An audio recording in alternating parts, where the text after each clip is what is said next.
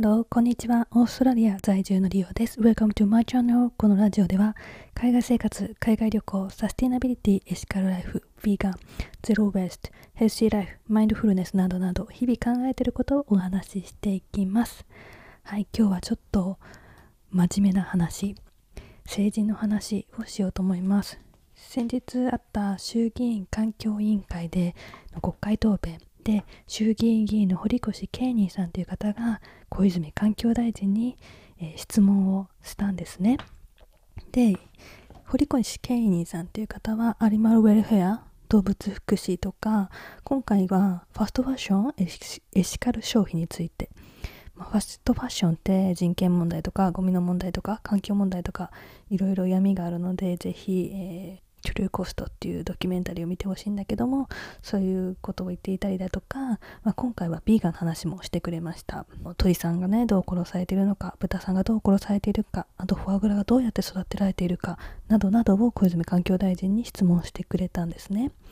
で、まあ、今回は、まあ、一般では動物愛護法って言われてる動物愛護管理法っていう法律が改正されて、まあ、その法律っていうのは動物虐待とあと不適切飼育の防止に関する法律なんですね。この法律が目的としているところは動物虐待等の禁止により生命尊重の友愛及び平和の上層や寛容に資すること動物愛護動物の管理指針を定め動物による人の生命身体及び財産に対する侵害を防止すること動物管理となっている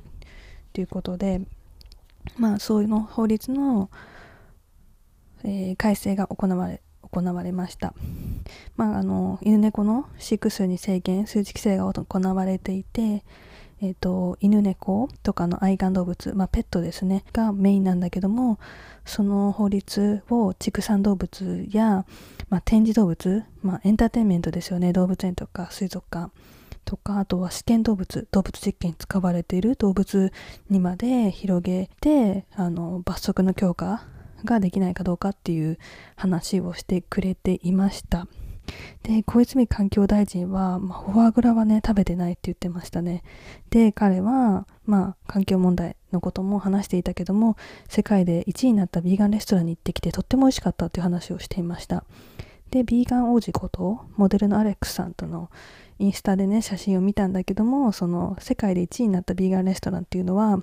ハッピーカウっていうアプリサイトがあるのかな？順位が出てたんだけども表参道にある菜道っていうレストラン野菜の菜に道っていうレストランがあるんだけどそこに行かれたそうです。私もすごく行ってみたいレストランでまだ行けてないんだけども次帰ったら絶対行こうと思っているレストランです。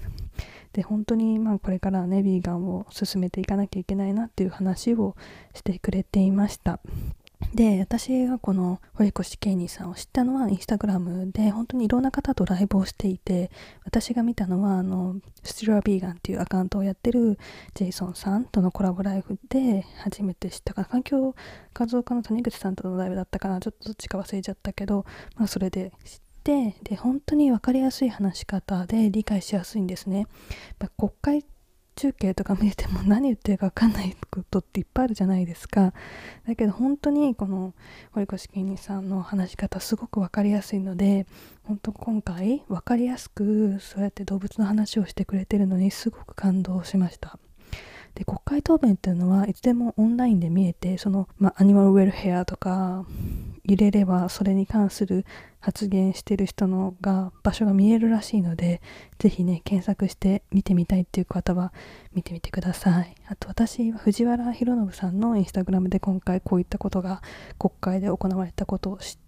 うん、なので彼の藤原さんのインスタもぜひチェックしてみてください、まあ、これからの時代政治家がインスタグラムとかを使う時代ですよね。先日あの蓮舫さんとかがインスタライブしていたり今日は今江里子さんがあのインスタライブをしていてやっぱりこう若者が使うツールで政治家とかの人がしてあのインスタライブとかしてくれると身近に感じるしきっと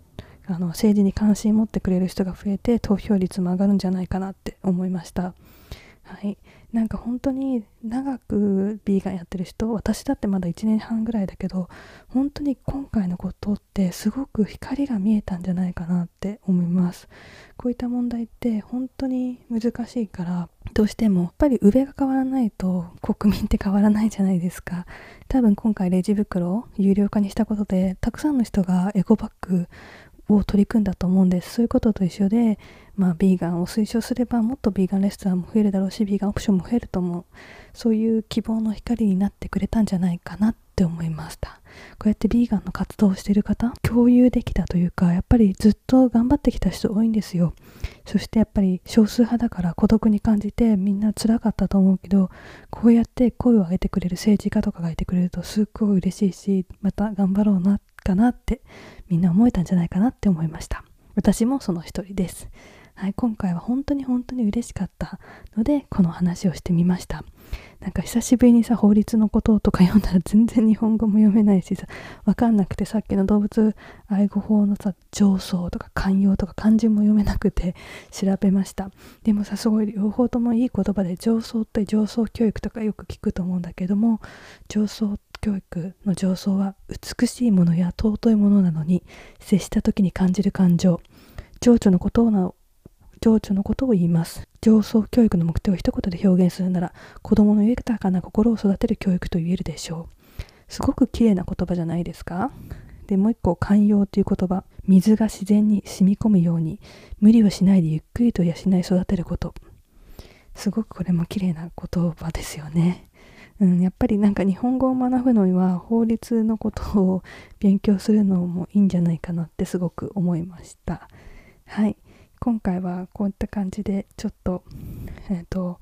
法律のことを話してみました。あのバーって話してみたのですごく分かりにくかったかもしれないし私自身も実は法律のことはあまり、まああの勉強してこなかったので今回この話が出て動物愛護法って聞いたことあるけどなんだろうとかアニマルウェルフェアってどういうことなんだろう。アニマルウェルフェアって日本の言う動物福祉っていうことなんだけども動物福祉は動物の立場に立ち人間が動物に対して与える痛み苦痛を最低限に抑えることで飼育されている全ての動物の生活の質を高めようとする考え方。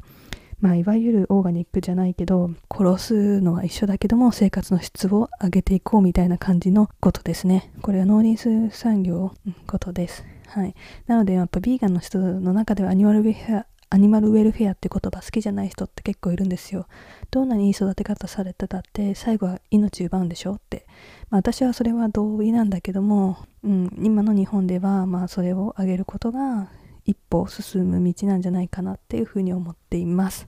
はい、今日はすごく嬉しくて興奮して話してしまったのでちょっとうまくまとめられなかったんだけど